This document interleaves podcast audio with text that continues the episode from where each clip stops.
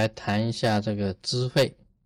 那么，由于讲到文殊师利菩萨，文殊师利菩萨又是这个智慧的一个象征。那么，智慧两个字啊，智慧两个字，很多种解释的，很多种解释，也很难一句话就把智慧完全呢啊给他这个讲出来。什么是智慧？有的时候啊，直接问你什么是智慧，那很多人都一下子啊，你假如是很很那个仔细的思考这个智慧两个字的话。一下子不一定能够回答得出来！最好的回答，人家问你什么是智慧，你就回答智慧就是智慧。这个回答保证是对的。智慧就是智慧吗？因为很难去画一个智慧的一个界限，智慧也是深不可测的，没有办法去测量。因为它无边无尽啊，所以你要一下子讲出智慧是什么，没有办法讲。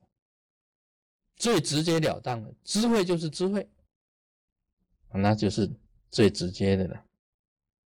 文殊师利菩萨被作为智慧的象征，所以他是本身来讲就是一个很大的菩萨。六度当中啊，智慧跟禅定。是非常重要的，禅定需要靠智慧，又有禅定里面呢产生智慧，由定可以求慧呀，但是慧中又有由慧里面呢才能够生定呢，这个就是怎么样？鸟本身的双翼，双个翅膀，缺一都不可以的啊！智慧可以生定呢，我们晓得戒定慧嘛。由定可以生慧嘛，但是由慧里面也能够产生定啊。你没有智慧就很难得禅定所以我们一般学佛的人呢，学的是佛慧，如来的这个智慧。密教里面呢，或者我们真佛宗里面呢，真佛密法里面，我们去常常讲到五种很大的智，这个都是佛慧，也就是真如。真如，一个是波叶，一个是唯识，唯识，一个是中观，一个是瑜伽，啊，这个是我常讲的这个五种佛慧，这五种佛慧可以讲是佛如来的真知真见，这个都是真正的智慧。真如两个字也是。无穷无尽的波叶，就佛陀本身的所有的教理都是波叶，为是弥勒菩萨本身的一个神变化，进入开发种子室，在人心里面呢的最深意识，这一种就是为是啊。将来弥勒菩萨怎么度众生？他龙华三会。下降弥勒菩萨下降成佛，龙华三会度众生怎么度？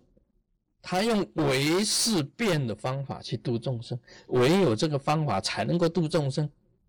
一般的度众生啊，好红华，这个耳朵进去，这个耳朵出去，怎么度？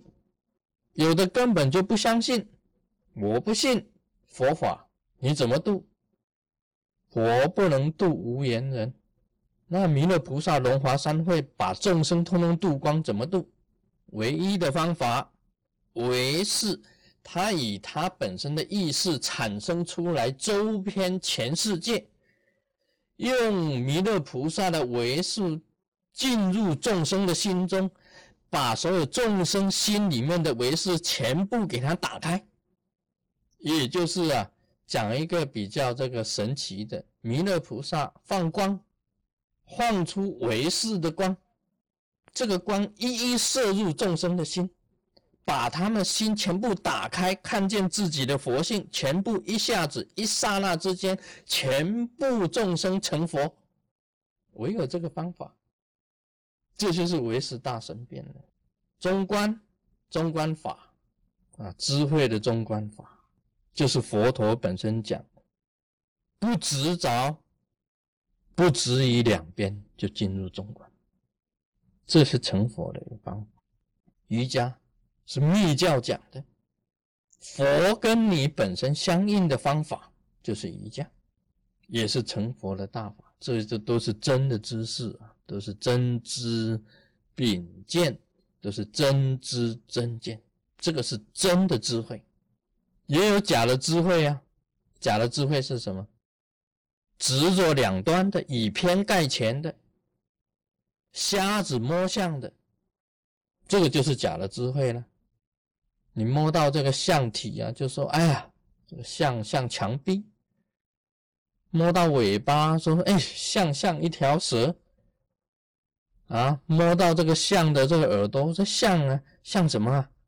像扇子啊，像个扇子。